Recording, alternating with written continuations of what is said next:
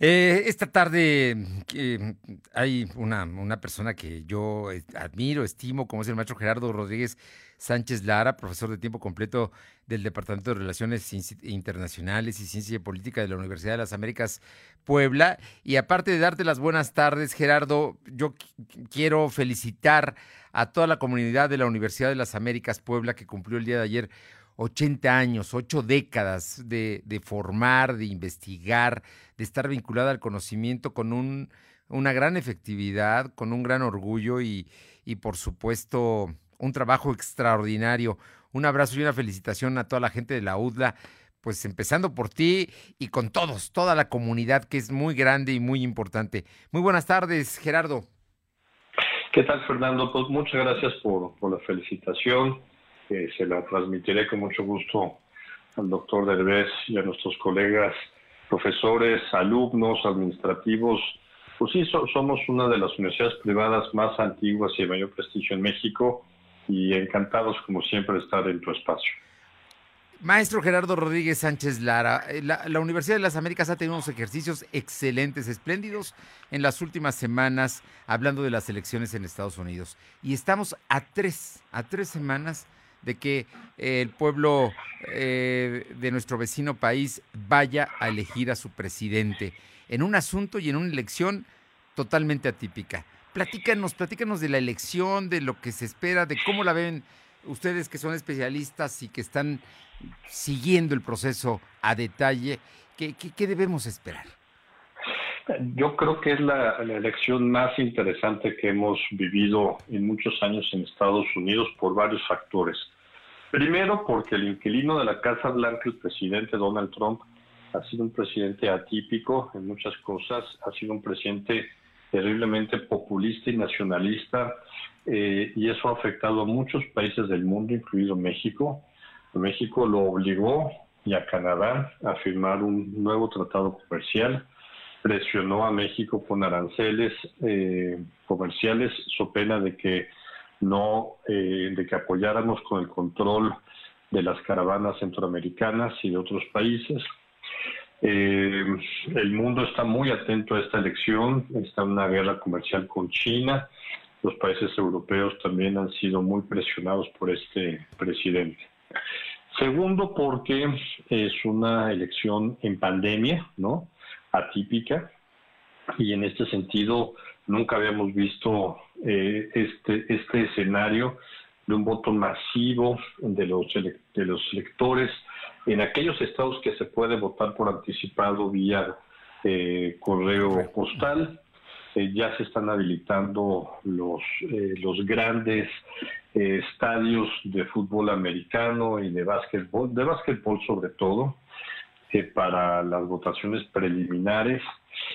Tercero, eh, es una elección en donde se prevé también, como en el año 2016, que pueda haber algún tipo de injerencia de potencias extranjeras como Rusia o como China.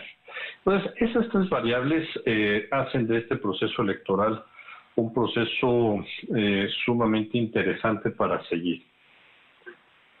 El eh, maestro Gerardo Rodríguez Sánchez eh, Lara, en, este, en esta situación, el presidente Donald Trump además se enfrentó, eh, estuvo enfermo una semana, ya ayer volvió a, a reunirse y a hacer campaña y otra vez volvió a tomar a México como pues hacer señalamientos concretos de que los mexicanos sí estamos pagando, aunque no nos guste decirlo. Eh, ¿Veremos radicalizar más su discurso en aras de conseguir y de fortalecer su base electoral? Es que con este presidente todo puede suceder. Es un presidente que, que, un día, si tiene humor, lanza una estrategia, eh, un tuit, gobierna con el tuit, después no se puede echar para atrás es un presidente que no cumple su palabra.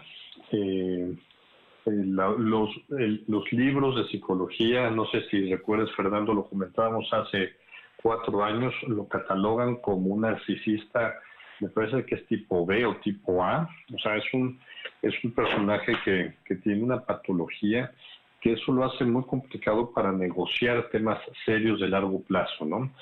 Entonces sí, eh, puede suceder cualquier cosa con, la reelección de, del presidente Donald Trump. Por eso México y, el mundo creo que coincidimos que, que, lo mejor sería que no ganara la reelección. Sin embargo, la probabilidad todavía está ahí. Eh, los demócratas también tienen agendas muy fuertes contra México, eh, pero al menos eh, es han, han, expresado abiertamente cuáles son sus posiciones y no cambian de un día para otro, eh, afectando las, las relaciones de largo plazo, como son los tratados comerciales que le dan estabilidad por eso, porque se negocian con largo aliento, ¿no? Eh, yo, yo por último te preguntaría, eh, si me lo permites, y ojalá y estemos muy atentos de aquí al martes 3 de noviembre, cuando sea el día de la elección, para poder explicar y platicar de todo esto. Pero me parece que es muy importante saber eh, la, democracia de los Estados Unidos. Una de sus características ha sido que la misma noche de la elección se conoce al ganador ha, sido uno de los detalles de no ser eh, alguna elección en la, en la cual perdieron los demócratas. Pero normalmente ha sido esta es una característica que se reconoce esa misma noche. En este caso, la elección se conocerá la misma noche del martes 3 de noviembre. Yo creo que no, Fernando. Este, yo creo que el presidente Trump va a impugnar la va, va, a manifestarse en contra de declarar que ganadora Biden él se va a esperar a los resultados de Florida. Eh, eso sucedió en el año 2000. El presidente eh, Bush ganó eh, el voto electoral de Florida a pesar de que perdió el voto popular. Entonces, yo creo que vamos a tener semanas todavía por analizar posterior a la elección lo que sucedió. Y, y otro factor que es el tema de la, de la nominación de la de la futura ministra de la, de la Suprema Corte de los Estados Unidos, eh, que sustituye a la, a la famosísima eh, Ruth Bader Ginsburg. Entonces, eh, la probabilidad hasta se puede dirimir otra vez en la Suprema Corte quién es el ganador de la elección de los Estados Unidos, mi estimado Fernando. Pues qué elección, qué elección, Gerardo, la que estamos viviendo y la que ustedes pues siguen con una meticulosidad verdaderamente extraordinaria, porque yo creo que en este momento en el país un centro de estudios lo está llevando muy a detalle como ustedes. No, no hay otro que lo, que lo, que lo haga, y la verdad es que los felicito por su trabajo cotidiano y por supuesto por su aniversario eh, número 80 eh, como institución que a los poblanos nos enorgullece.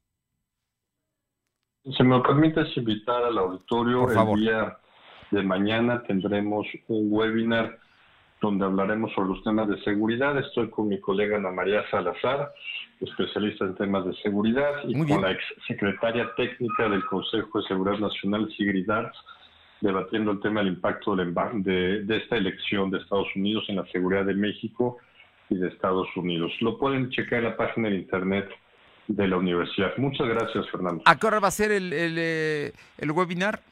Es a las 7 de la noche. A las 7 de la noche, pues no hay que perdérselo. Eh, como siempre, un fuerte abrazo y te agradezco mucho estos minutos. Gracias, Fernando. Fuerte abrazo. Al maestro Gerardo Rodríguez Sánchez Lara, profesor de tiempo completo del Departamento de Relaciones Internacionales y Ciencia Política de la UDLAP y coordinador académico del Centro de Estudios sobre Impunidad y Justicia, también en la Universidad de las Américas Puebla.